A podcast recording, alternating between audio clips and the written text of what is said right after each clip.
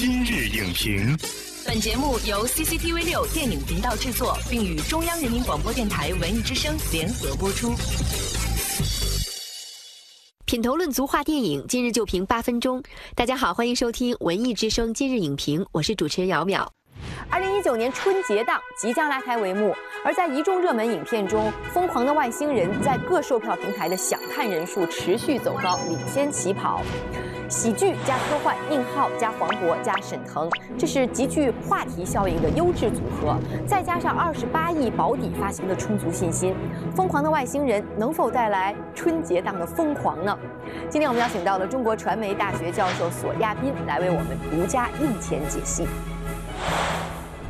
欢迎索老师来今日影评做客。主持人好，观众朋友大家好。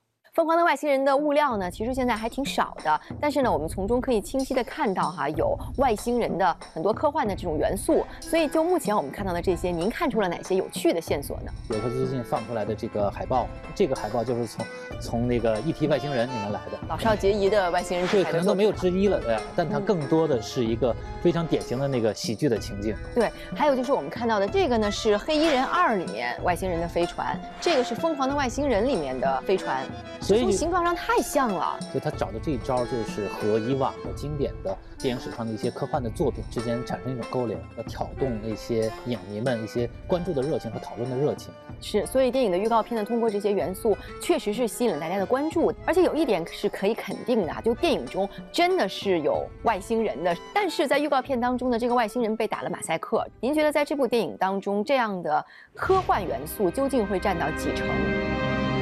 首先，它肯定不是硬科幻。这所谓的硬科幻，就是比较严格的依循我们现实的这种发展的技术的可能，是吧？进行一个不太偏离的这么一个幻想。比如说，有一些像《星际穿越》。包括《阿凡达》都有一些硬科幻的一些影子，所以这很可能是一部软科幻的国产电影。很有可能它最后软科幻都谈不上。我给它起了一个自创的名字叫“年科幻”，它就是贴上去了一个叫做科幻的标签儿。因为电影里看见人们的台词也会说外星人会法术，嗯，然后我们看到了一些形象也是，就把人像那个空中飞人一样在那儿耍来耍去。著名的周星驰的《长江七号》，嗯，比如说前两年第五代导演孙周拍的那个叫《不可思议》，嗯，都出现了一个所谓的外星的小生命的那个。形象，嗯，那这些东西其实，如果你把它去掉科幻的背景，把它当成一个当代的奇幻电影，这个故事是完全成立的。被谁绑架了？外星人，不许说外号。正宗外星人会法术。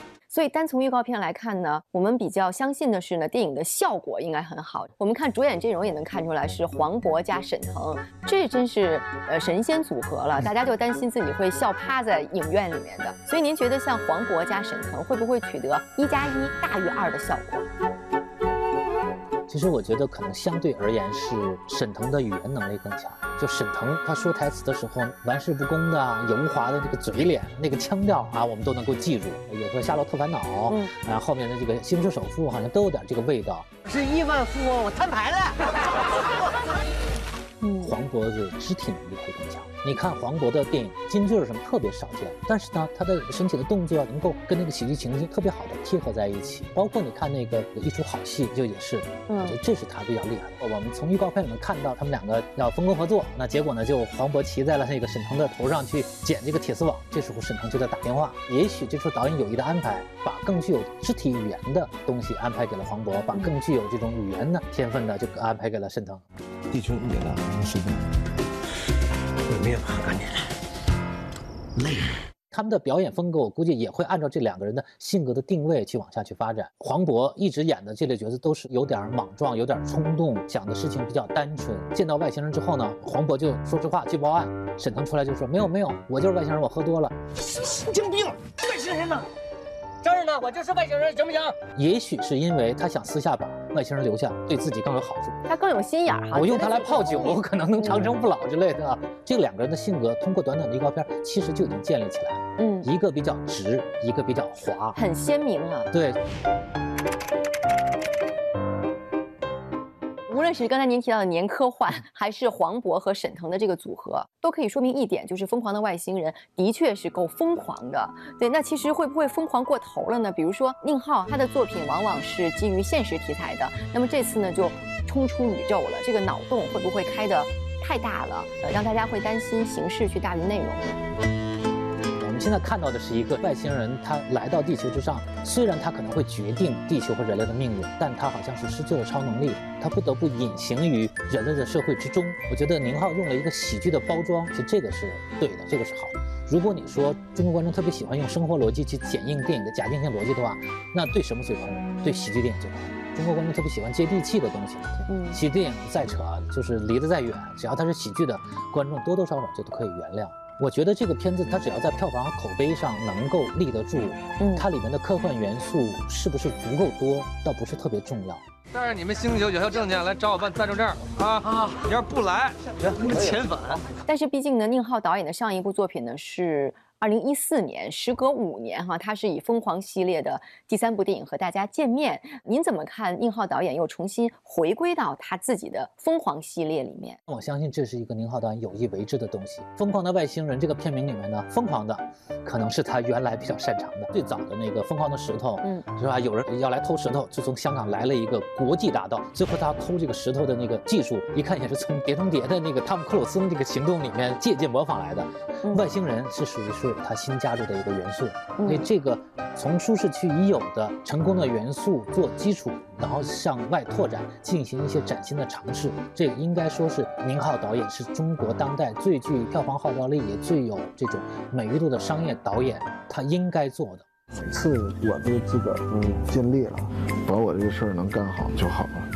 所以宁浩导演很谨慎哈，但是我们看到在春节档这么多热门电影当中呢，这部电影尤其热门，因为宁浩加沈腾加黄渤，就让《疯狂的外星人》呢多了很多这种冠军的砝码。呃，但是呢，至今为止啊，国产科幻电影其实以往并没有出现过爆款。所以您觉得宁浩导演的这一部作品成为爆款的胜算有多大呢？如果这个电影能够成为爆款，那么肯定不是因为它的科幻这样的一个标签，嗯，肯定是因为更多是喜剧的。那这种喜剧效果之余，希望这个电影首先能够达到真正的合家欢这个标准，也能够通过这个故事所反映出来的社会的现实、人性的底色。那最后一点，希望这个电影对科幻元素的使用比较合理。不让观众反感，能够促进科幻这个类型在中国的接受和传播。感谢索老师的精彩分析。《疯狂的外星人》用一个外星人与地球人亲密接触的科幻设定，实则展现的是小人物的心态与命运，足够接地气，也足够轻松诙谐，非常的适合春节档的观影氛围。